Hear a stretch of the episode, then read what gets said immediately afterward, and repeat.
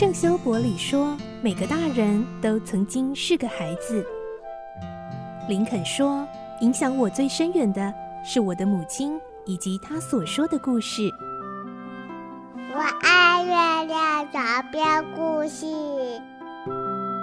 晚安，月亮床边故事。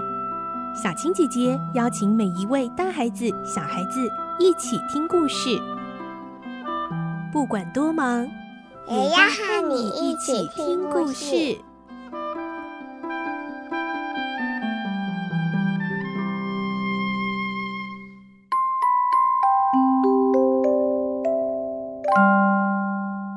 晚安，欢迎你和我们一起听故事。我是小青姐姐，我们继续来听《环游世界八十天》的故事。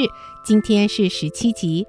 我们的故事内容取材自东方出版社《世界少年文学必读经典六十：环游世界八十天》同名书籍。今天我们会听到，当霍格他们一行人终于抵达加尔各答时，竟然一走出车站就被警察带走。到底发生什么事了呢？来听今天的故事，《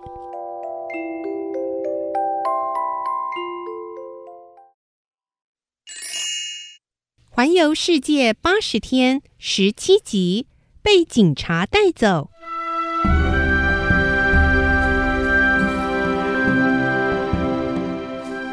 二十四日早上十点左右，他们到达了阿拉哈巴德车站，铁轨从这里开始向前铺展。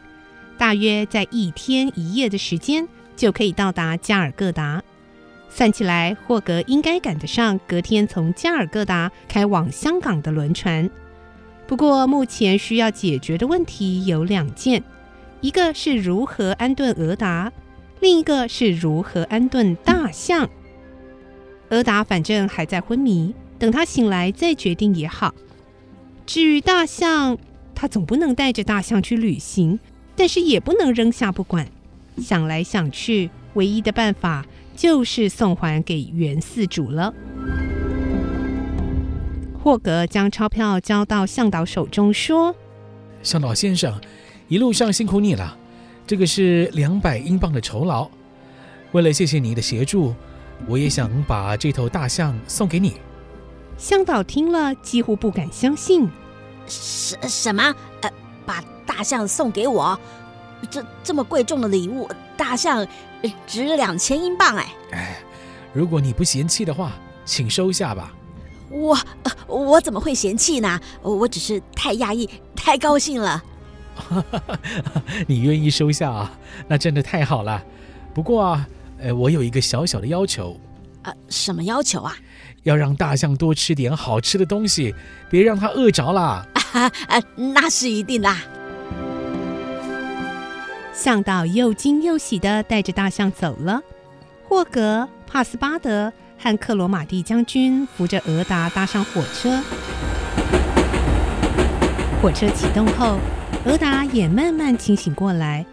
他一脸迷惑地问：“嗯嗯，这是哪里啊？嗯，你们是谁？我怎么会在这里啊？”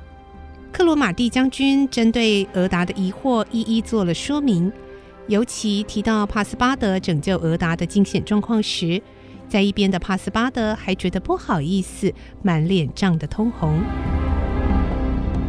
俄达知道事情的经过之后，一再向帕斯巴德道谢，这让帕斯巴德更是害羞的手足无措，一直说：“呃，没没什么啦，呃，没什么啦。”但是俄达想到今后不知何去何从，不禁悲从中来，泪珠成串的滚落。而霍格早就考虑到这个问题了，他问俄达：“你在印度其他地方有没有亲戚可以投靠啊？”“嗯，我的亲戚大都住在孟买，只有一个远在香港经商啊。”“哎，那正好，我们下个目的地就是香港，你呢？哎，就跟我们一起到香港找他啊。你要是回故乡啊，应该很容易被夫家的人再抓走。”俄达同意了霍格的建议。住在香港的是他的舅舅，生意做得很大，过去对他也十分疼爱，投靠舅舅应该不成问题。事情暂时有了看来圆满的解决，大家都松了一口气。中午十二点半，火车在贝拿勒斯车站停下，克罗马蒂将军在这里下车。临走前，他祝福霍格能顺利在八十天内完成环游世界之旅。从贝拿勒斯出发后，火车行驶进入恒河河谷的比哈尔邦。这里的景色多彩多姿，绵延的山林浓密，铁路两旁都是大麦、小麦和玉米田交错。沼泽里，鳄鱼成群悠游，缓缓流动的恒河中。有大象和牛群在洗澡，不过霍格仍然是一贯作风，对这些动人的景色并不在意。十月二十五日上午七点，火车准时开进加尔各答车站，前往香港的轮船中午十二点才会起航，所以他们还有五个小时的空档。霍格在记事本上记录。这天是他们由伦敦出发后的第二十三天，正是预计抵达加尔各答的时间。从苏伊士到孟买所省下的两天盈余，为了拯救俄达，全部用光了。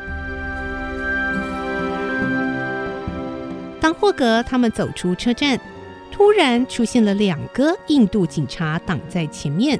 他们问：“您是菲利亚斯·霍格先生吗？”“哎，是的。”另一位是您的仆人帕斯巴德吗？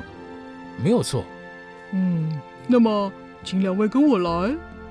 帕斯巴德叫嚷着：“呃，我我们犯了什么罪啊？到时候就知道了。”警察也不多做说明，就把他们带上马车，向郊区行驶而去。俄达当然也一起前往。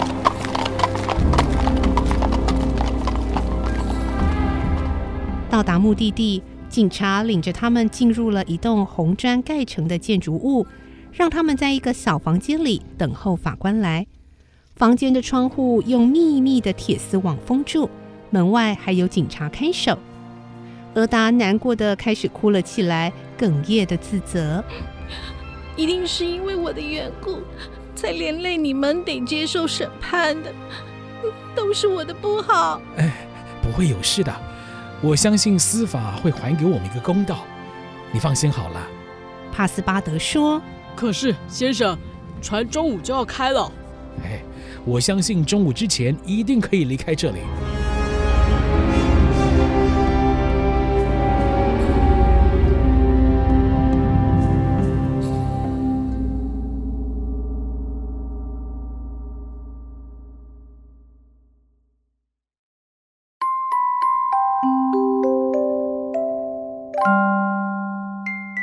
今天的故事就听到这里喽，明天再继续来听环游世界八十天的故事。